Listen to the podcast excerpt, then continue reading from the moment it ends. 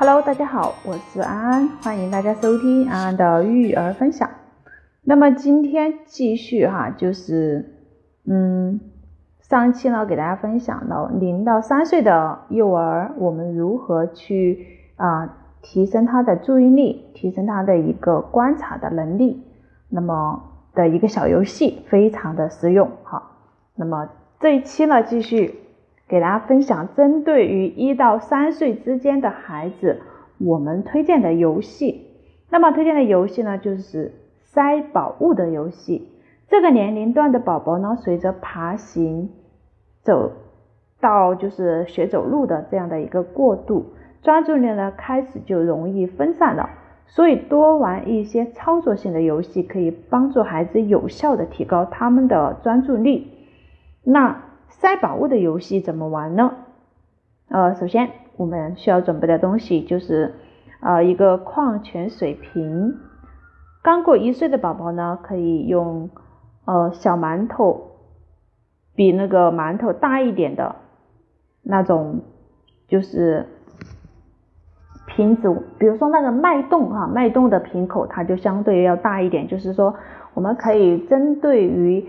小一点的宝宝或者大一点的宝宝去选择不同的这样的一个瓶口的这个矿泉水瓶，或者说大一点的宝宝，我们就可以稍微用小一点的这样的一个矿泉水瓶，也都是可以的。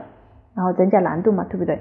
那么我们然后来塞瓶口的物件呢，我们可以选用一些，嗯，可以大家家里面有的东西，比如说现在过年嘛，对不对？啊，现在家里面大部分的家里面都有像什么。瓜子儿啊，花生呐，对不对啊？还有很多一些小吃的这些小这些小东西，我们都可以。还有就是像一岁宝宝，那么如果说你怕他就是呃把那些硬的东西吃掉的话，那么我们可以选择像那个旺仔小馒头，对不对？我们可以找一个适当的瓶口啊，然后适当的矿泉水瓶来和他进行玩这样的一个游戏。那么这个游戏哈。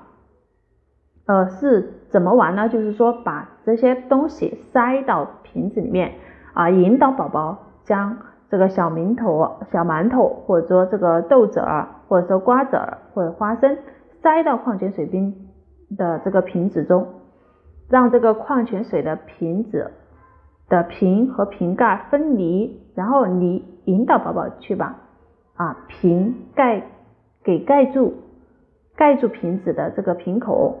其实这都是训练他的一个专注力。我们可以多准备几个不同口径的瓶子，比如说，嗯，就刚刚讲到的那几种哈，大一点的都没有问题。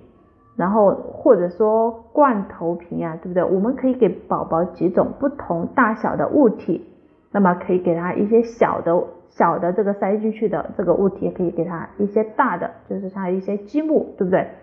可以引导宝宝去往瓶子里面塞。引导他看一下，他会不会把同比例的东西塞进合适的这个瓶子的口径里面。所以其实这个游戏呢，嗯，非常的简单。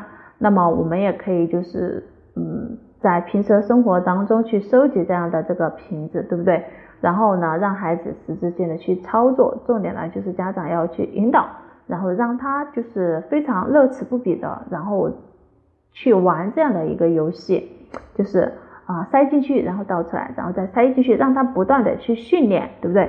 然后就是准备不同的一些大瓶口的呀，对不对？像一些我们喝饮料的那种非常饮料的，有的饮料它那个瓶口是非常大的，对不对？我们可以把家里面的大的一些物件，然后去训练它，让它这样子重复的去操作。